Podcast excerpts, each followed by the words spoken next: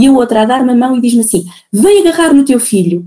E eu só lhe disse: eu estou tão cansada, eu não consigo. E ela pôs-me a mão à volta dos ombros, levantou-me, pegou na minha mão e agarrou. Eu estou a ficar comovida, porque foi mesmo um momento muito bonito. Pôs a minha mão à volta do calcanhar do meu filho. Olá, eu sou Sofia, sou doula na gravidez e no parto, dou apoio na amamentação e sou consultora de fraldas reutilizáveis. Olá, eu sou a Sara, sou doula da gravidez ao pós-parto e estamos aqui para dar voz às histórias de partos positivos e empoderadores e mostrar que gerar vida e parir de forma feliz e humanizada é possível sim em qualquer realidade. Por isso, junta-te a nós e vem ouvir histórias de partos de encantar pela voz de quem os viveu.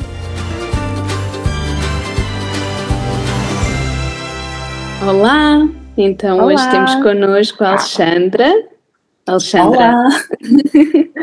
não sei se queres apresentar um bocadinho, só dizeres aquilo que achas que é importante e essencial. Claro, claro que sim. Então eu sou Alexandra Martins.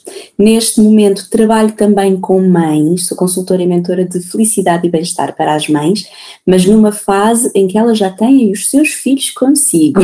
Não faço o mesmo trabalho que vocês de todo.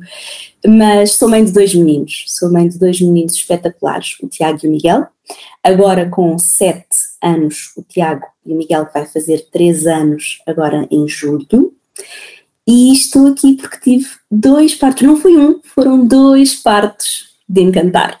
que bom, que maravilha. Queres começar a contar-nos como, como foi uh, o início da gravidez e o acompanhamento? Sim, eu sempre, sempre quis muito ser mãe e sempre fui muito ciosa do que é que tinha de fazer. Ou seja, antes de eu pensar em engravidar, eu fui ao médico e fui fazer todos os examezinhos da praxe para ver se estava tudo bem, Uh, foi, foi muito rápido engravidar, portanto, nós, eh, eu deixei a pílula e no mês que estava grávida. foi assim muito rápido. E foi uma gravidez planeada, maravilhosa. O início foi atribulado. Porquê? Porque eu estava a ser acompanhada por um, por um médico ginecologista obstetra que ainda nos estávamos a conhecer, e na, na, primeira consulta de, de, obstetrícia, que eu vou lá, não é? Maravilhada, estou grávida, o, o, pai ao meu lado, todos contentes, e o médico foi assim, muito bruto, uh, vamos ver se está vivo, se está morto. Depois não sabia ver o ecógrafo, não conseguiu ver-se, uh, não conseguiu dizer-te quantas semanas é que eu estava grávida. Depois eu disse, então doutor, agora como é que é? Temos que marcar? Sim, sim, venha cá daqui a um mês.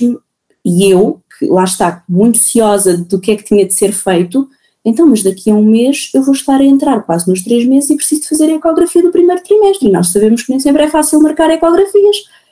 Portanto, sim, sim, daqui a um mês logo se vê isso. Olhem, uh, saímos de lá uma pilha de nervos os dois. Eu saí de lá direta para o trabalho, cheguei ao trabalho e tive 10 minutos a chorar na casa de banho sozinha porque ninguém sabia que eu estava grávida, portanto, a deixar os nervos sair. E decidi, isto não pode ser assim, eu não admito isto, e, portanto, liguei para o hospital onde eu estava a ser acompanhada e disse: passou-se isto assim com o vosso médico e eu preciso urgentemente de uma outra consulta e quero um destes dois médicos. Ai, mas esses dois médicos têm a agenda cheia. Passou-se isto com o vosso médico e eu estou nesta situação, portanto, eu preciso do vosso apoio para resolver esta situação. E realmente aconteceu.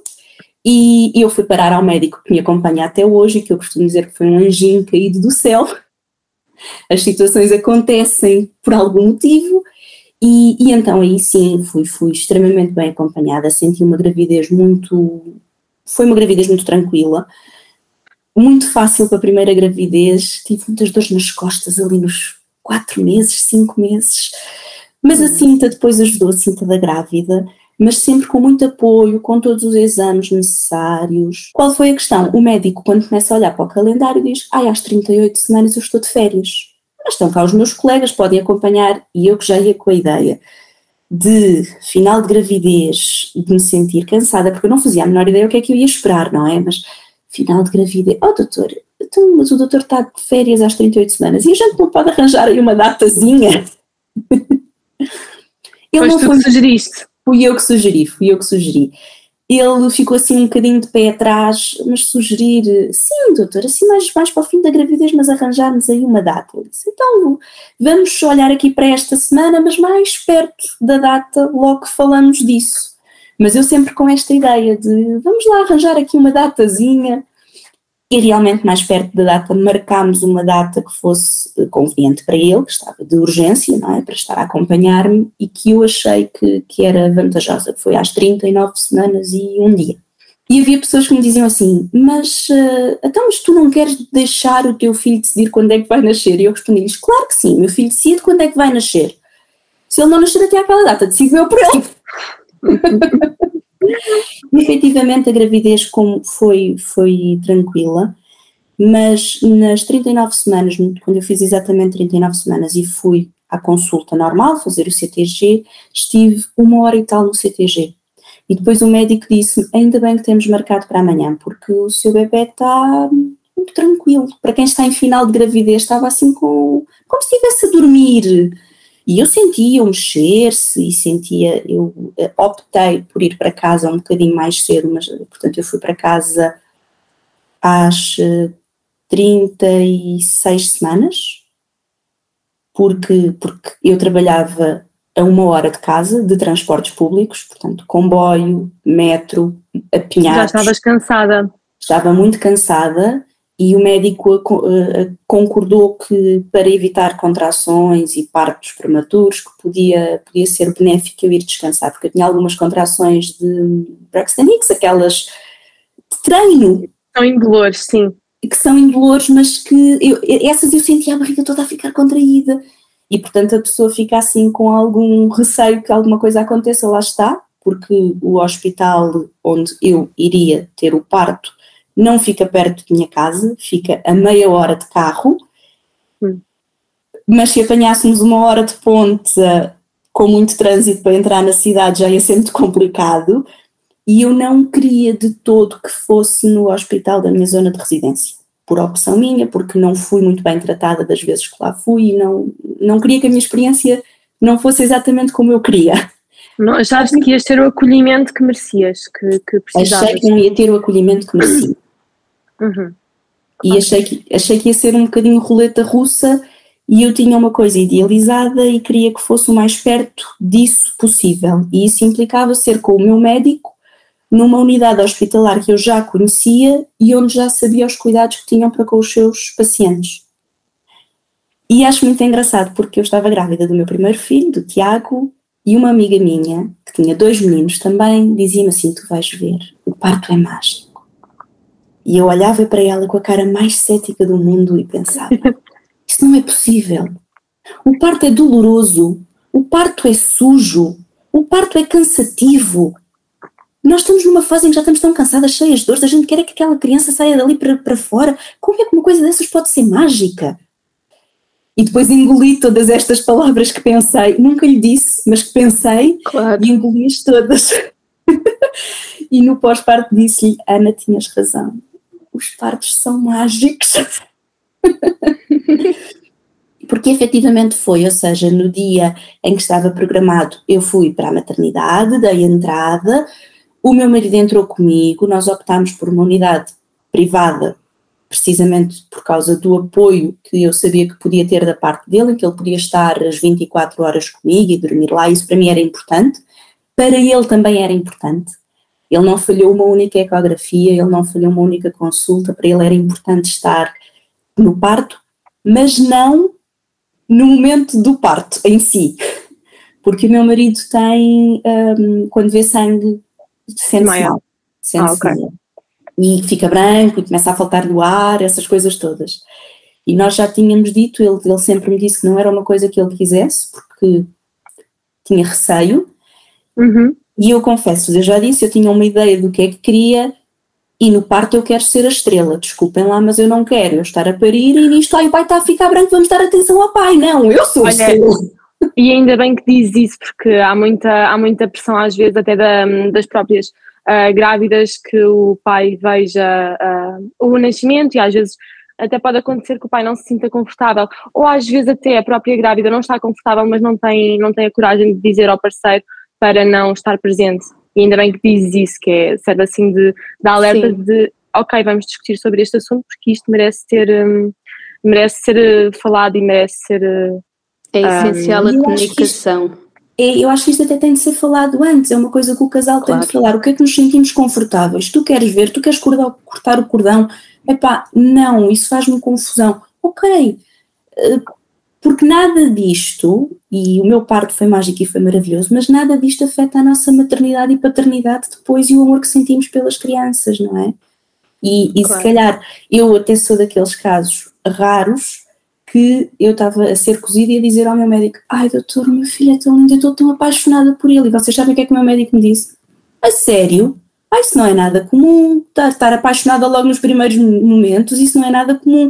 E eu sei disso, portanto, as mães também não se podem sentir mal por naquele momento não haver aquele choque de amor e de paixão que às vezes não há, não é? Eu, eu tive essa, essa vantagem, essa sorte, porque eu sentia-me nas nuvens, porque foi um parto muito bom, muito mágico.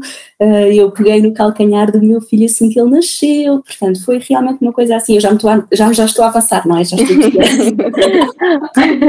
Olha, conta-nos conta como é que foi no dia, da, no dia que, estava, que marcaste a indução, apareceste no hospital, como é que. Como é que Olha, apareci é no hospital, o, o meu marido ficou a dar entrada uh, dos papéis e eu fui lá para dentro, fui ver o quarto, fui preparar-me, pedi um clisterzinho, porque eu estava com muito receio dessa parte, não, isto de fazer força e vir o cocó, posso dizer cocó no podcast, Sim, e claro. vir, ah não, não, isso é muito nojento, lá está, os partos são sujos, e não, não, despejar tudo antes, efetivamente pedi o clister, preparei-me, fiquei no quarto, descansadinha, eu tomei, eh, eles vieram pôr um gel, com uma, como assim, foi mesmo o meu médico que veio, e eu sou muito, eu sou muito ativa nos procedimentos que fazem comigo. Eu, se é para ser feito, é para ser feito, é para ser feito da melhor maneira. Portanto, eu posicionei-me a jeito e o médico até comentou isso e até disse: Ah, mas está-me está, a ajudar. A, a, oh, doutor, mas isto é para nós trabalharmos em equipa. Portanto, eu sempre quis ter uma parte muito participativa do que estava a ser feito comigo. Uhum. E pedi a bola de pilates e andei pelo quarto, uh, também me deitei, também vomitei muito não fazia a menor ideia. Cada pessoa que entrava no quarto dizia, ai, parte vomitado, parte abençoado. E eu, o quê? Nunca tinha ouvido coisa. Pode acontecer, sim. Uh, vómitos ou diarreia uh, no fundo do corpo sim. a limpar-se. No, no meu caso, era só, era só água, vómitos, vómitos, vómitos. Mas realmente foi. Eu tentei ao máximo, sendo uma coisa, um, eu não vou dizer instrumentalizada, mas uma coisa medicamente assistida, porque foi uma indução, ok, é indução, mas eu sou a mulher, eu é que estou a parir, vamos uh, fazer por isso. E realmente fiz e a coisa correu bem. Eu, eu dei entrada às 8 da manhã, a indução foi às 10. Rebentaram umas águas ao meio-dia, porque eu não tive rebentamento de águas. Ah, ok, foi artificial então. Foi artificial. E por volta da uma da tarde comecei a ter dores muito, muito, muito fortes no baixo ventre, no, na zona dos rins, era como se tivéssemos a, a, as ancas, o osso a esticar. E eu comecei a contá-las, e eram de 3 em 3 minutos para aí. E eu pensei, ok, eu estou a entrar em trabalho de parto, isto são as contrações. Toca de chamar a enfermeira, toda contente, cheia de dores, e a enfermeira veio e disse, senhora enfermeira, estou a ficar com contrações de 3 em 3 minutos. Não, filha, nós estamos a monitorizar a CTG e diz que tem um ligeiro desconforto. Isto não é um ligeiro desconforto. São dores muito fortes, isto não é um ligeiro desconforto. Então, mas quero pedir a epidural. E eu tinha ouvido que a epidural podia atrasar o processo. E disse isso, oh, oh senhora enfermeira, mas eu ouvi isto assim. E ela disse-me com. Eu, eu tenho tido a sorte de ter enfermeiras muito maternas. E ela olhou para mim mesmo com ar de mãe e disse-me assim: Ó oh, filha, vai pedir a epidural mais tarde. Vou. Então por que é que está a sofrer agora? Ok, serve para mim, para mim foi, está bem, então eu quero epidural. E realmente tive aquelas dores enquanto, enquanto não veio o, o anestesista, depois passou. E depois então aí entrei naquele momento super tranquilo dos vômitos, mas sem dores nenhumas. Mas eu não sentia a minha barriga. As minhas contrações eram lá embaixo e eu não, a barriga não, eu não sentia ficar rija, eu não sentia nada. E o meu filho parecia que estava a dormir. Estávamos em trabalho de parto, mas ele estava tranquilíssimo, como se estivesse a dormir a sua cesta. E por volta das quatro da tarde o médico veio e disse, olha, estamos a ficar preocupados porque o bebê não está a ter a reação desejada. Ele está a encaixar-se, mas ainda falta, ainda está a faltar. E se calhar vamos partir para cesariana. Eu estava tranquilíssima, não era o que eu queria, mas eu também não sabia o que queria porque eu nunca tinha parido. E portanto, ok, está bem, se é, para, se, é, se é a sua opinião e se isto é para o bem do meu filho, vamos a isso. Mas claro, estamos numa unidade uh, em que há outras mães também a parir naquela altura e ele disse, mas neste momento as duas salas estão ocupadas, portanto vamos ter que esperar um bocadinho e eu venho daqui a uma hora. Ok, então pronto, falta uma hora vamos para a bola de pilates, vamos andar, porque eu sentia mesmo cheia de energia, bem tranquila, até tinha dormido a sexta e tudo. Uma hora depois ele veio, ok, a dilatação está completa, afinal não precisamos nada de ir para cesariana, vamos ir para, a sala de partos.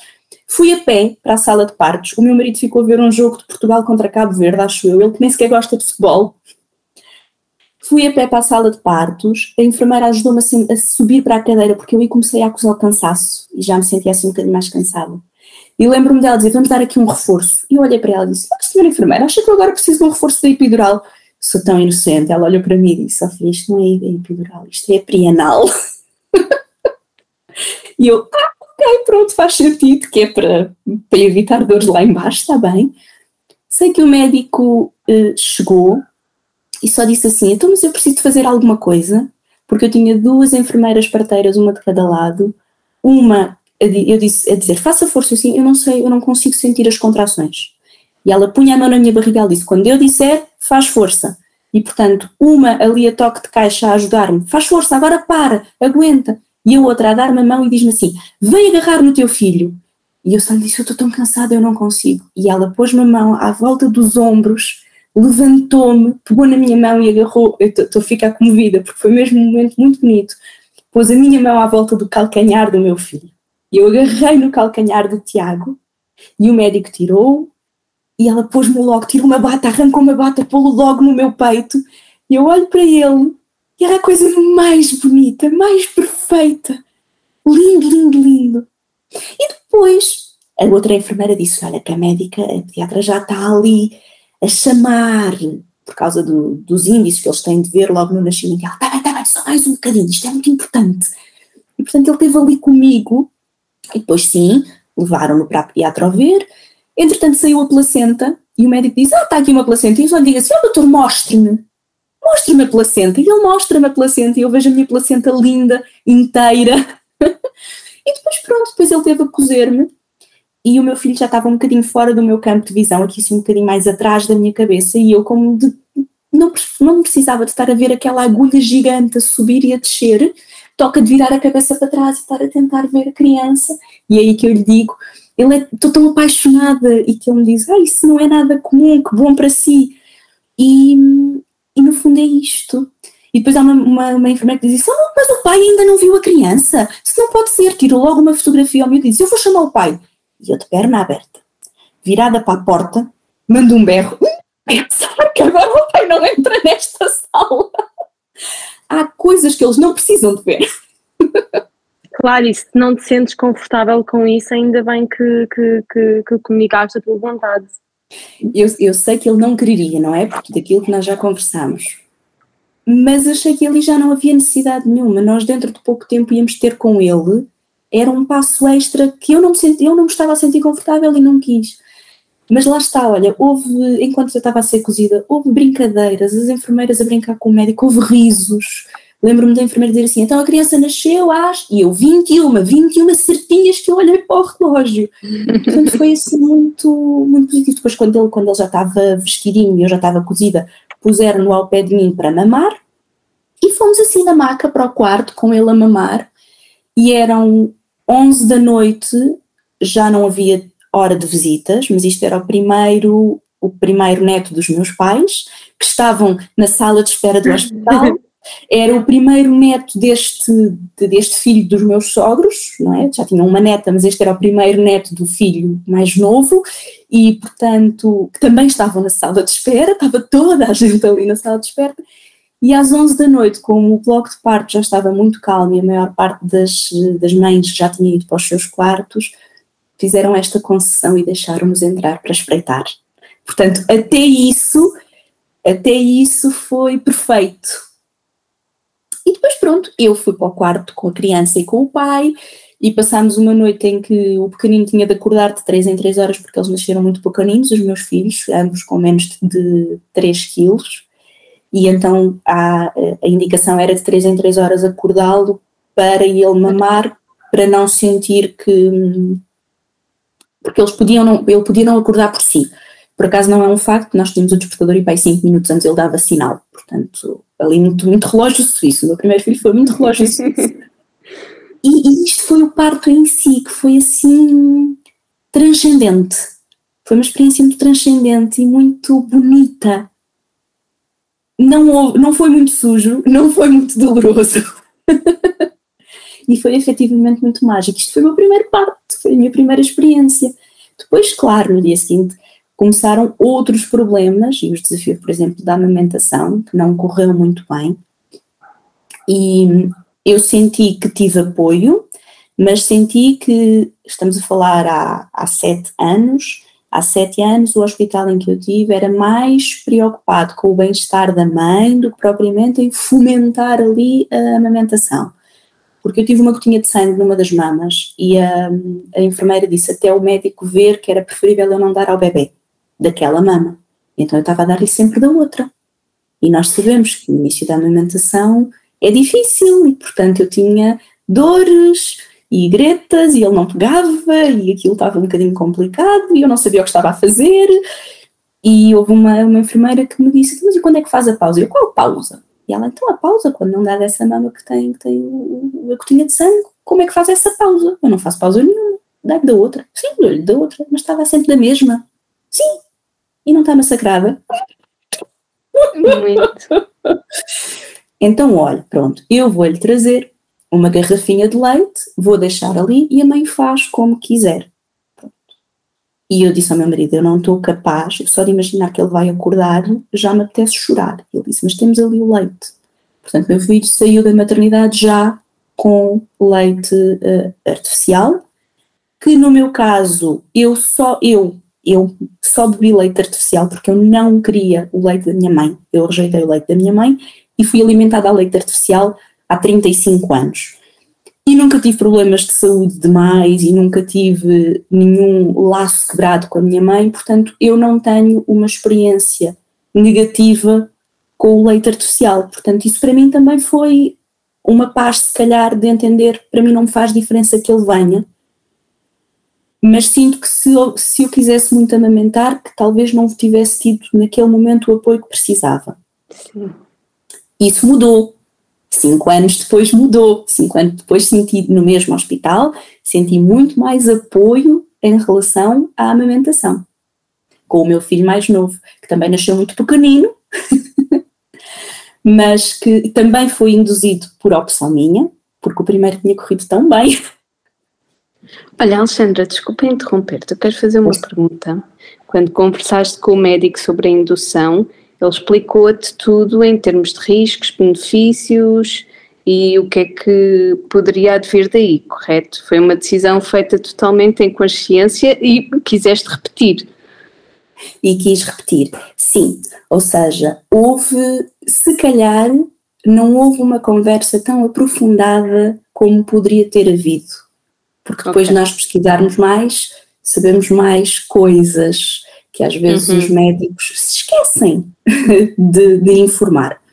Mas sim, houve toda a explicação de como é que seria o processo, de como é que poderia correr ou não correr, daí eu também estar tranquila em relação à cesariana, porque como Sim. não era um trabalho de parto normal, podia não correr, um, não ser tão rápido, mas uhum. o meu uhum. médico estava muito convencido que eu ia ter um bom parto. Na véspera do parto, eu disse-lhe isto, que estava com muito receio, porque a minha mãe teve dois partos muito, muito difíceis. Eu acabei por nascer de cesariana de urgência depois de mais de 48 horas de trabalho de parto em que não havia dilatação. E a minha irmã também foram mais de 24 horas de trabalho de parto e acabou por nascer com forceps. E portanto eu estava convicta de que eu iria ter um parto lento e difícil. E o médico disse-me: Eu não acho nada disso. Você tem uma bacia perfeita para parir naturalmente. E eu disse: Olha, doutor, está bem, pronto, vamos ver como é. e pronto. Ele descansou-te um bocado. Ele descansou um bocado. E eu acho que ele também se permitiu aceder aos meus devaneios de induzir porque estava confiante de que estava tudo bem no meu corpo para que fosse um, uma experiência de sucesso. Com a ressalva, lá está, que ele me disse que podia haver este, esta necessidade, caso não corresse tão bem, de partirmos para uma cesariana. E o mesmo médico, com duas gravidezes diferentes, mas a mesma parturiente, não é? Porque eu do segundo por mim, às sete ou oito semanas de gravidez eu já estava a marcar a data lá para o fim. Mais uma vez ele não me marcou logo a data e disse que íamos falando e no caso do Miguel ele não marcou data. Foi mesmo, foi por, por insistência minha, já em final de gravidez, já às 38 semanas, porque ele dizia-me que eu tinha o colo muito muito uh, verde, muito fechado, muito rijo, e ele não achava, enquanto do Tiago achou que sim senhora, naquela data podia ser, porque estava tudo mais ou menos preparado, eu já estava com, com um colo muito mole desde as 38, desde as 37 semanas, nas, uhum. nas 38 semanas o médico que me viu, não foi o meu médico, porque ele estava de férias, nem sequer me fez o toque, porque pelo registro ele dizia, não, se tem um colo mole eu não lhe vou fazer o toque para não antecipar nada. Portanto, houve esta preocupação de estar tudo a equilibrar-se para aquele dia acontecer tudo de forma positiva. No caso do Miguel, já não, ele achava que eu tinha um colo muito verde, então não queria uh, preparar uma indução que podia não correr tão bem. Claro. E, e nas 38 semanas, só que na gravidez do Miguel, foi uma gravidez de verão, o Miguel nasceu no dia 30 de julho, eu tinha um filho mais velho e cheio de energia e eu sentia-me muito cansada. Eu tinha um cansaço que eu não sei explicar. Eh, é um cansaço, eu não tinha anemia, mas é um cansaço que eu identifico como quando as pessoas estão com anemia, que é um cansaço anímico, a pessoa não consegue, não consegue fazer nada. E eu, Os teus níveis de ferritina estiveram sempre bem? Os meus níveis de? Ferritina, porque às vezes não, uh, a anemia implica hemoglobina baixa, mas pode mas ser pode ser as reservas, a ferritina. Sim, mas eu fazia as análises e as análises estavam todas bem. E eu, eu tomei ferro durante muito tempo por causa de uma anemia que tive. E a minha mãe é técnica de análises clínicas, portanto sabe ler esses resultados todos e estava tudo bem, era mesmo não vos sei explicar. A própria gravidez. não vos sei explicar, era mesmo a própria gravidez. E eu aí senti-me mesmo muito cansada e fui eu que lhe pedi, disse-lhe que eu já não aguentava mais continuar a prolongar muito mais tempo. Mas ele não marcou data. Ele disse-me, venha cá, nós na próxima semana íamos ter consulta. Imagina quarta-feira, não, venha antes cá terça, venha cá às urgências ter comigo, fazemos a análise nesse dia. Portanto, era mesmo só se fosse adequado.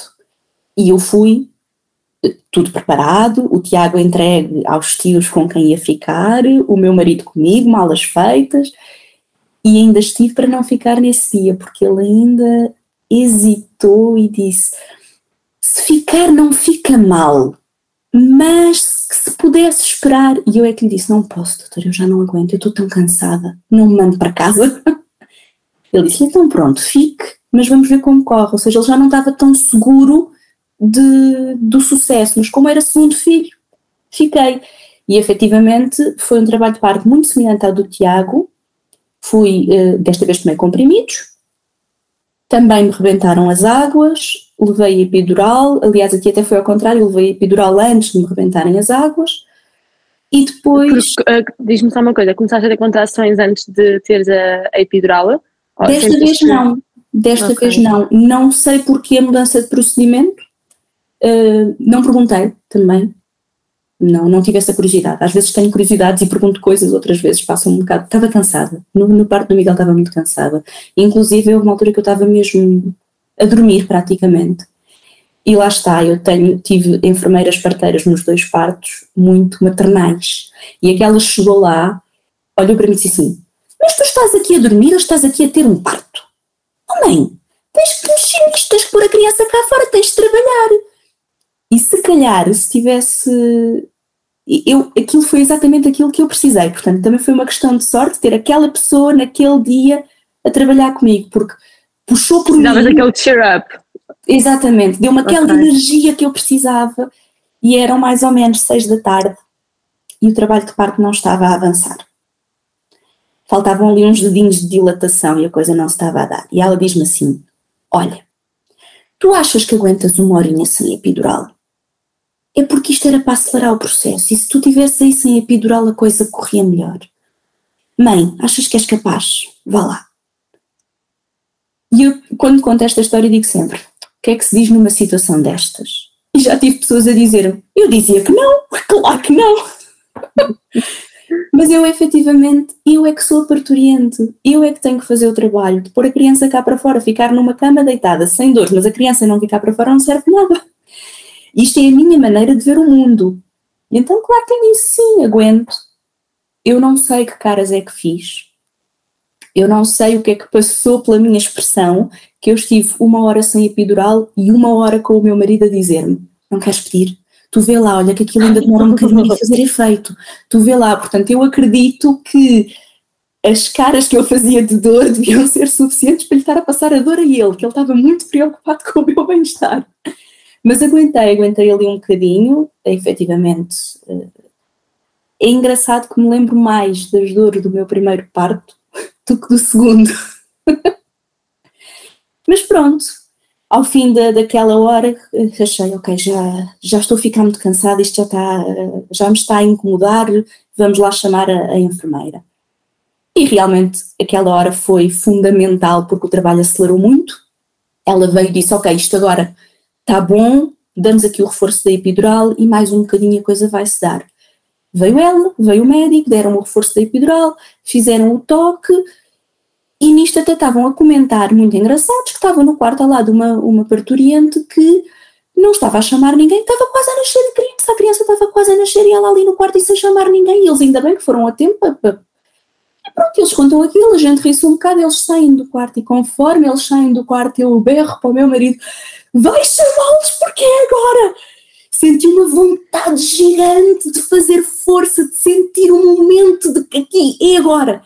Vai chamá-los, vai chamá-los, eu os deixo ir embora. Lá vai ele sair da correr do quarto, vem outra vez eles, o médico diz, oi, é agora, vou já, vou já preparar-me. A enfermeira diz-me assim, vamos para a sala de partos, consegues andar? Eu olho para ela, claro que sim, e toca de ir outra vez a pé para a sala de partos. porque, porque foi muito natural. E fui, fui a pé, subi outra vez para a cadeira de partos, e no fundo, quando o meu médico chegou, só olhou e disse assim: Mas eu, venho, eu não preciso estar aqui, certo? Eu só venho para segurar a criança, porque estava tudo feito. Uh, o, nesta vez eu senti uh, quando é que tinha de fazer força, eu senti a necessidade de fazer força. E o médico, lá está, ele disse: Eu só estou aqui a segurar a criança, segurar a criança para não cair ao chão, pronto. E a enfermeira também me disse: Venha buscar o seu filho. E eu levanto-me e agarro o Miguel por debaixo dos braços e ele muito escorregadio e eu só digo assim, por favor vocês segurem e não o deixem cair. Porque eu achei que não ia conseguir segurar, ele estava muito escorregadio e fui eu que o puxei quase de dentro de mim para o pôr no meu peito. Que e bom, era uma coisinha muito bom. pequenina, 2,7 kg, um ratinho, um ratinho lindo, perfeitinho, maravilhoso. Olha, deixa só dizer aqui uma coisa: eles, quando nascem, uh, e para quem esteja a ouvir e não, não saiba, eles nascem escorregadios porque vêm protegidos com, com o vernix. vernix. Uh, uma camada que pode ser. Há, há, bebés que nascem com muito, há bebés que não nascem com quase nada, mas é uma camada branca protetora. É assim o primeiro creme hidratante super espetacular do bebê. É assim uma coisa maravilhosa. Que pronto, depois a pele absorve e não é preciso limpar ou fazer eh, muita coisa com, com isso, é só mesmo esperar. Pronto, mas efetivamente eu não o deixei cair, apesar de escorregadio, ele era pouco real. e pronto, este foi o, o, segundo. Portanto, quer de um, quer do outro, eu tive esta noção de. tive a sorte, o meu corpo ajudou-me tive o discernimento de saber mais ou menos o que queria e das pessoas à minha volta aceitarem e ajudarem-me a conseguir aquilo que eu queria. E,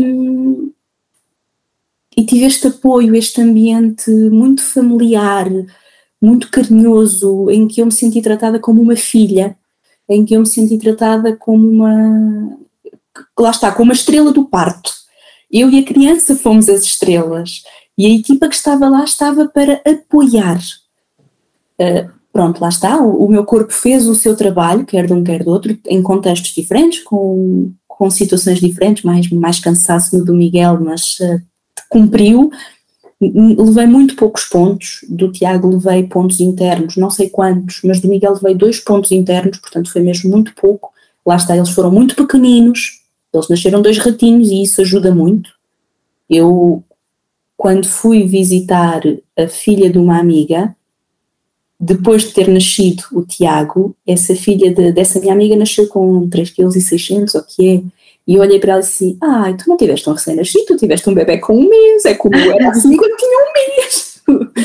Portanto, eu costumo dizer: os meus filhos nasceram ratinhos, mas hum, para mim foi vantajoso, não é? Porque eu tive uma recuperação pós-parto muito mais fácil por causa disso, por ter o pai ao pé, porque o Vitor uh, foi, foi sempre um pai muito, muito participativo e no, do, no Tiago tiveram-nos ensinar tudo, no do Miguel, quando nós chegamos ao quarto, o Vitor tira-lhe a fralda e já lhe está a fazer as massagens para o mecónio sair e não sei o quê, qual esperar pela enfermeira, não é? Quer dizer, pai de dois, já, já tratamos isto por tu. E isto tudo uh, foram duas experiências muito, muito mágicas que eu acho que contribuem muito para começarmos a maternidade bem, com o pé direito. Depois há desafios, há muitos desafios, e lá está, os meus desafios foram com a amamentação, principalmente. Com o Tiago, por exemplo, tive um desafio que é muito pouco falado, porque nós ouvimos sempre aquela expressão que os bebés eh, sujam muitas fraldas e sujam muita roupa. O meu filho era ao contrário, o meu filho não fazia as suas necessidades a menos que fosse ajudado.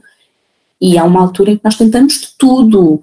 Eu cheguei a, a ir buscar uma água específica especial ao parque de campismo, não sei das quantas, que diziam que aquilo dava a volta à barriga, que fervia.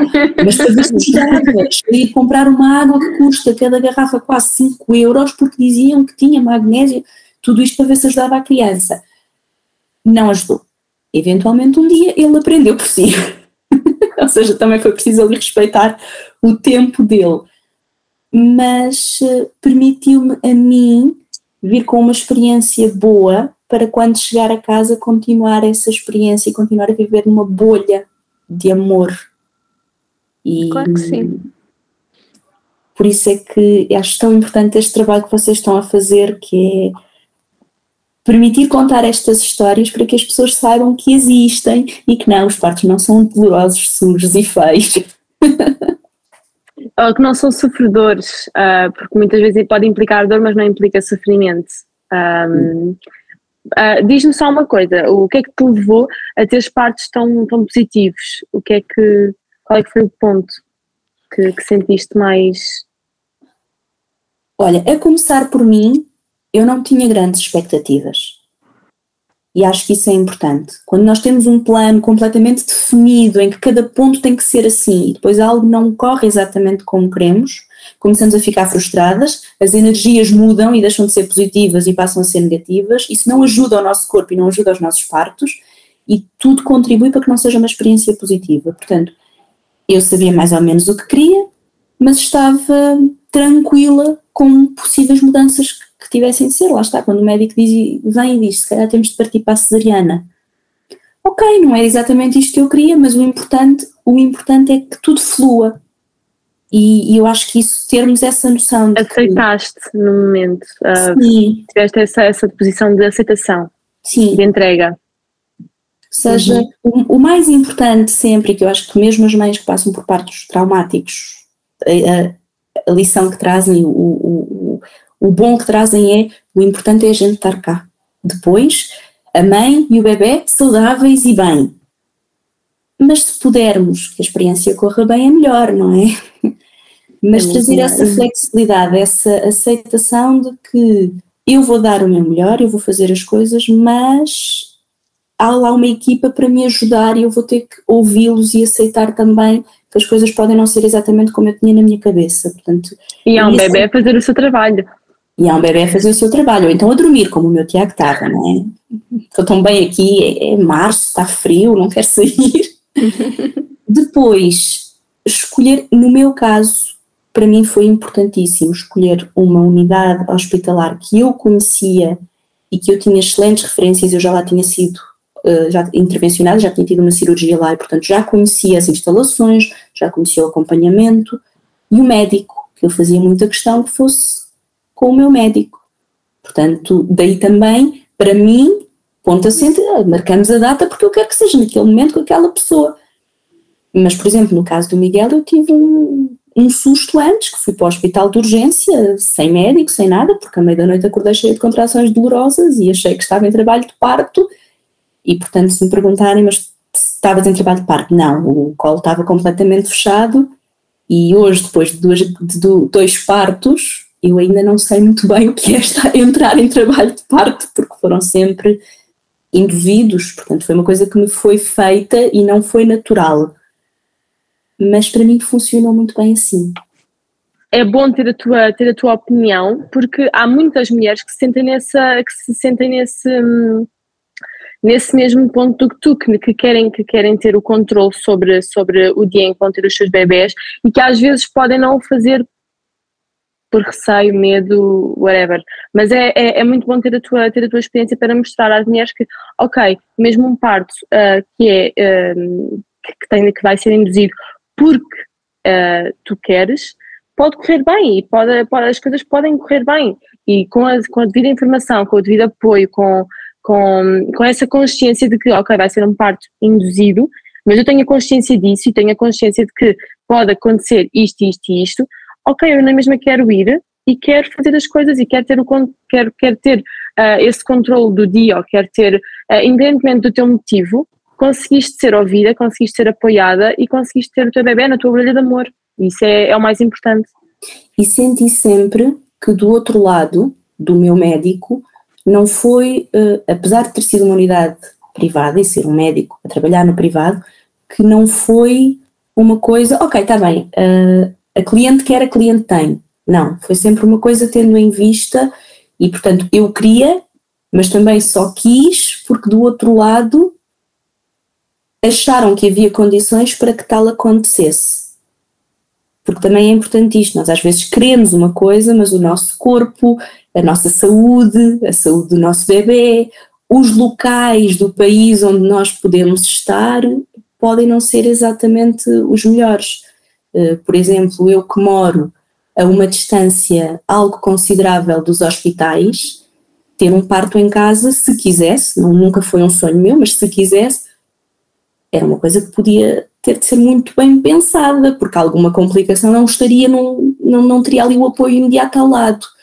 Portanto, eu acho que nós podemos querer muito uma coisa, mas ouvir, também ter essa abertura para ouvir do lado de, de, de quem tem essa experiência, do lado das doulas, do lado dos médicos, do lado das enfermeiras parteiras, do lado de quem já viu muitos casos que não são o nosso, não é? E neste caso o meu médico achou efetivamente que as condições estavam reunidas e que eu podia ser ouvida e ter exatamente como quis. Eu, eu ia acrescentar só uma pequena coisa, é assim, todas nós temos histórias diferentes, todas nós temos crenças diferentes que vêm dessas histórias uh, e todos nós temos desejos diferentes e não há porque... Um, lá porque não é o parto domiciliar ou porque não é o parto uh, uh, natural, sem anestesia.